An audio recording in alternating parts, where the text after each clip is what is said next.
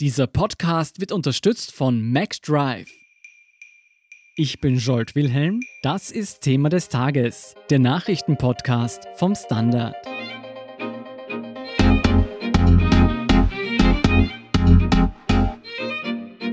Die landesweiten Massenproteste haben offenbar Wirkung gezeigt. Nachdem der US-Afroamerikaner George Floyd in Polizeigewahrsam gewaltsam ums Leben kam, wurden nun alle beteiligten Polizisten in der Nacht auf Donnerstag angeklagt. Während dies für die meisten ein gutes Zeichen ist, gießt Präsident Donald Trump unterdessen weiter Öl ins Feuer und erntet damit zunehmend Kritik auch aus den eigenen Reihen.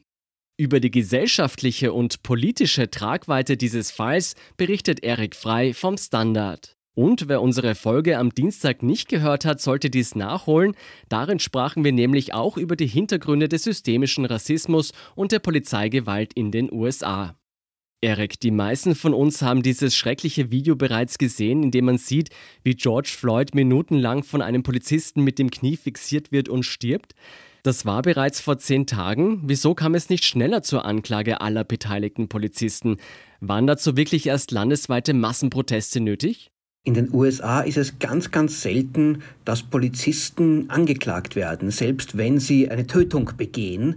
Die grundsätzliche Annahme ist, dass Polizisten das nicht mit Absicht machen, sondern aus einer Notwehr heraus, einer Notwendigkeit. Und die Justiz ist hier sehr, sehr vorsichtig, weil sie auch die Polizisten schützen möchte, die auch sehr viel Gefahren ausgesetzt sind.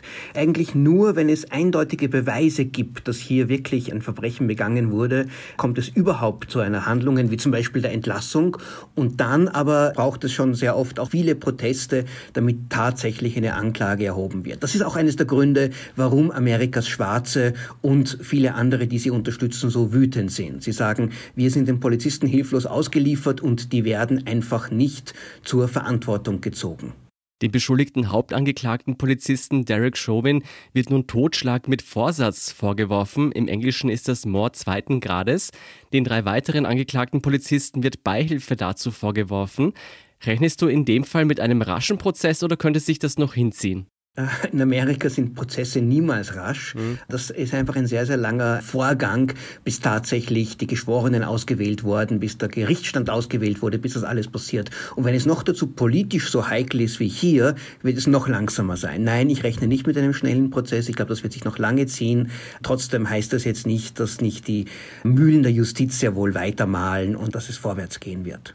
Jetzt angesichts der Proteste, die rundherum stattfinden, rechnest du damit, dass dieser Prozess ein ähnliches Medienspektakel wird wie andere große amerikanische Prozesse? Gerichtsprozesse haben immer einen sehr starken medialen Charakter und einer, wo der Fall so viel Aufsehen erregt hat, kann man davon ausgehen, dass die Medien ein unglaubliches Interesse haben werden und die Öffentlichkeit auch. Ob das dann wirklich zum Spektakel wird, hängt von Entscheidungen des Richters ab. Gibt es Kameras im Gerichtssaal? Das war damals bei O.J. Simpson der Fall und das war an sich ein großer Fehler rückblickend. Also damit wird man jetzt nicht rechnen. Und je verschwiegener oder je intransparenter es ist, desto weniger Medienaufmerksamkeit wird es haben aber dann entsteht auch die Gefahr, dass Leute sagen werden, hey, das läuft nicht mit rechten Dingen ab. Mhm. Wie haben denn Floyds Familie und Unterstützer auf diese Anklagen reagiert? Also grundsätzlich ist die Reaktion auf das Vorgehen der Justiz positiv im Sinne zu sagen, ihr handelt viel zu spät, aber jetzt handelt ihr richtig. Und auch Floyds Bruder hat auch schon dazu aufgerufen, zumindest mit den gewalttätigen Protesten aufzuhören und sich auf das Wichtigere zu konzentrieren. Und das ist nämlich die Wahlen auch im November im Sinne von einer Veränderung in den USA zu beeinflussen. Aber die Anhänger sind trotzdem wütend, weil sie sagen, okay, hier passiert etwas, aber es gibt Dutzende, Jahrhunderte andere Fälle, wo auch Schwarze getötet werden, ohne wirklichen Grund, ohne Anlass und die Polizisten völlig straflos davonkommen. Gibt es denn Anzeichen, dass die Proteste jetzt abklingen werden oder sehen sich die Demonstranten jetzt erst recht bestätigt? Die letzte Nacht war etwas weniger wild als die davor und man kann auch mit gewissen Ermüdungserscheinungen rechnen. Vergessen wir nicht, die Protestbewegung hat ja kein konkretes Ziel. Die Anklage gegen die Polizisten, das ist bereits passiert und die grundsätzlichen Änderungen, die sie sich in der amerikanischen Gesellschaft, in der Justiz, im Polizeiwesen wünschen, die lassen sich jetzt nicht über Nacht schaffen. Also ich glaube schon, dass diese Proteste jetzt langsam abflauen werden, außer es gibt neue Anlässe. Zum Beispiel eine weitere Gewalttat gegen Schwarze irgendwo anderswo in den USA oder auch provokante Aussagen oder Handlungen vom Präsident Donald Trump. Denkst du denn, dass dieser Fall etwas gesellschaftlich ändern wird können? Der Fall allein und diese Protestbewegung allein wahrscheinlich nicht. Vergessen wir nicht, es ist nicht das erste Mal, dass solche massiven Übergriffe, Verbrechen passiert sind. Es ist auch nicht die erste Protestbewegung. Die gab es auch unter dem schwarzen Präsidenten Barack Obama.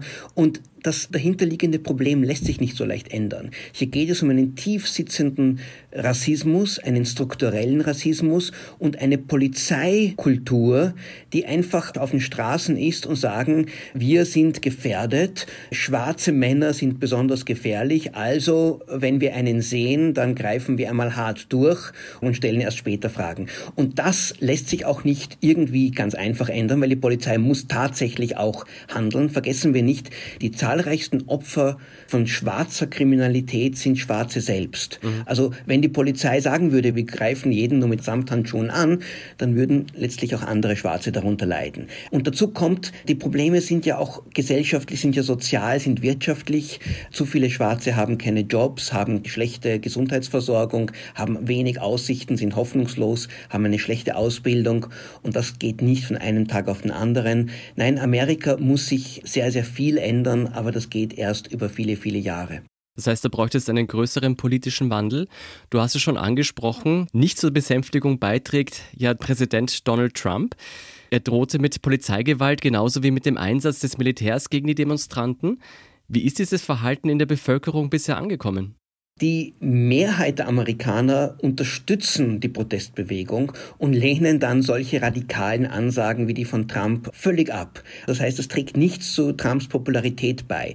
Allerdings bei ungefähr einem Drittel der Amerikaner, der harte Kern seiner Anhänger, die finden das ganz toll, die halten zu ihm, die halten das ganz richtig, die sagen, das sind Verbrecher und gegen die muss man hart vorgehen. Also hier ist eine starke Polarisierung in den USA, die hier durch solche Ansagen noch verstärkt wird. Es haben sich ja auch einige internationale bekannte Personen zu den Geschehnissen geäußert.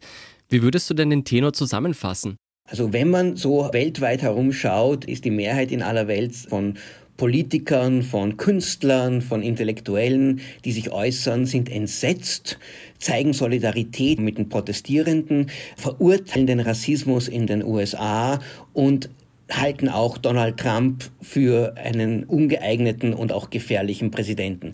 Manche Äußerungen sind auffallend, weil sie nicht stattfinden.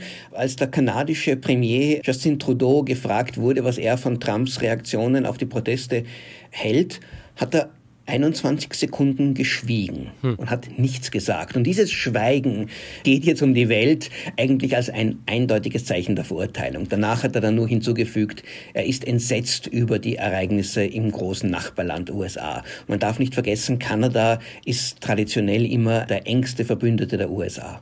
Denkst du denn, dieses Schweigen war inszeniert oder war das spontan? Ich glaube nicht, dass es inszeniert war, aber wahrscheinlich sich Trudeau, als er nicht sofort eine richtige Antwort wusste, gedacht, jetzt warte ich ja mal. Und wenn ich warte, statt irgendetwas Falsches zu sagen, ein beredtes Schweigen hat er hier zum Ausdruck gebracht. Und das war halt schon sehr stark. Was sagen eigentlich die Republikaner? Die haben Trump ja bisher noch in jeder Situation den Rücken gestärkt. Man merkt zum ersten Mal eigentlich bei den Republikanern eine gewisse Distanzierung, sowohl im Senat als auch in der eigenen Regierung. Vor allem dieser Einsatz der Polizei, um friedliche Protestierende vor dem Weißen Haus zu vertreiben, damit Trump zu einer Kirche marschieren kann gegenüber vom Weißen Haus und sich dort mit einer Bibel hinzustellen. Und nur wegen einem Foto wurde einfach als skandalös aufgenommen, auch von Parteifreunden. Und der Aufruf, das Militär einzusetzen, hat zuletzt nicht nur der frühere Verteidigungsminister Mattis abgelehnt, der auch sich bereits zum scharfen Trump-Kritiker verwandelt hat, sondern auch der derzeitige Verteidigungsminister äh, Mark Esper hat gesagt, nein, das kommt nicht in Frage. Und das ist schon ein massives Krisenzeichen für Trump innerhalb seines eigenen Lagers. Jetzt im Zuge der Corona-Krise ist der Wahlkampf etwas abgeebbt, hat man das Gefühl gehabt.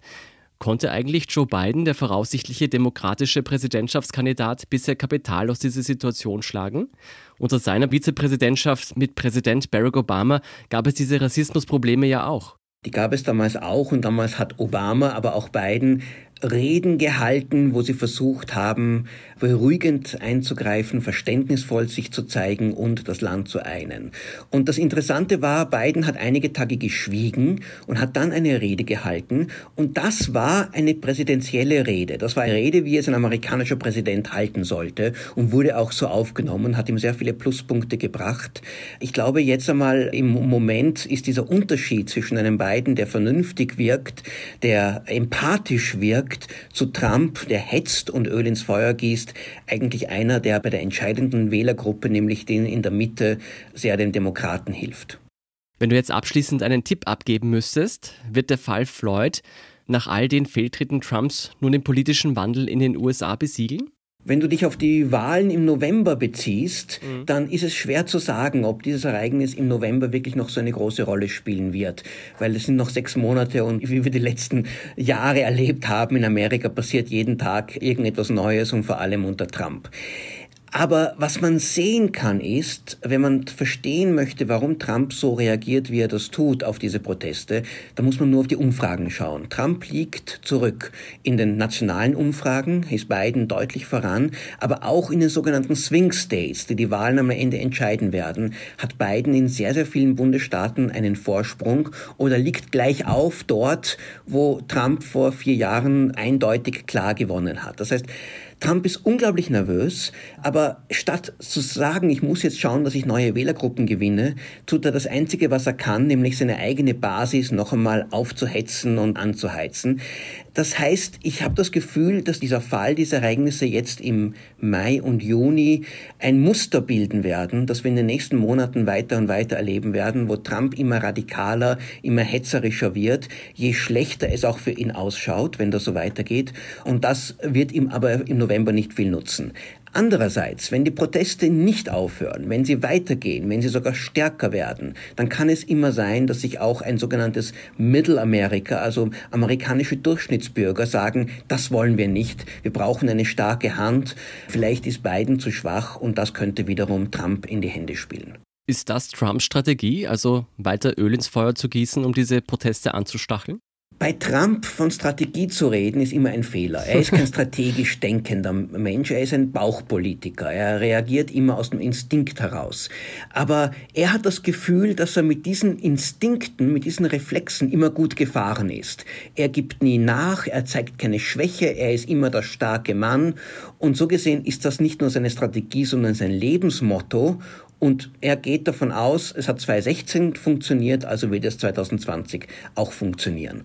Ob das der Fall ist, das bezweifeln viele seiner Berater, aber Trump ist stolz darauf, dass er Berater sehr oft ignoriert hat und trotzdem gewonnen hat. So denkt er sich, ich bleibe ich, ich mache es, wie ich es immer gewohnt war und ihr werdet sehen, am Ende bin ich der Sieger. Wir werden sehen. Vielen Dank, Erik Frei, für diese Analyse. Sehr gerne. Wir sind gleich zurück.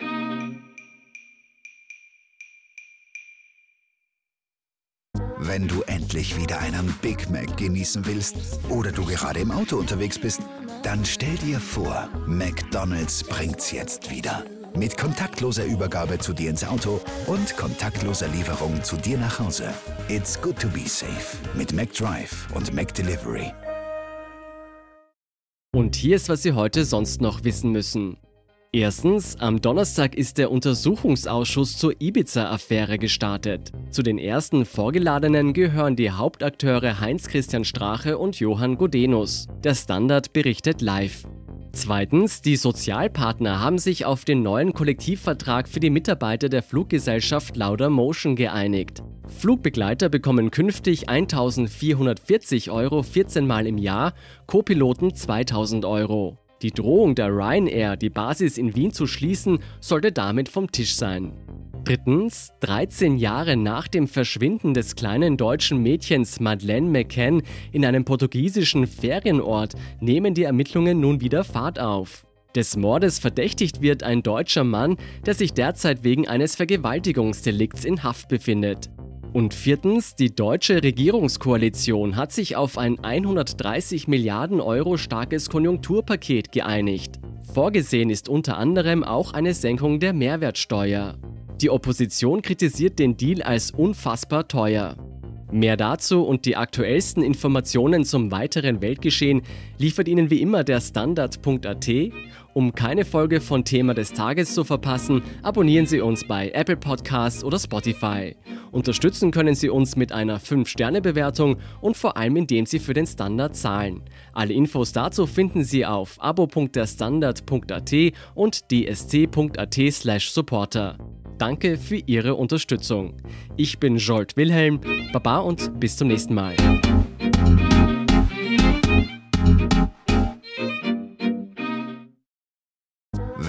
Endlich wieder einen Big Mac genießen willst oder du gerade im Auto unterwegs bist, dann stell dir vor, McDonald's bringt's jetzt wieder. Mit kontaktloser Übergabe zu dir ins Auto und kontaktloser Lieferung zu dir nach Hause. It's good to be safe mit McDrive und McDelivery.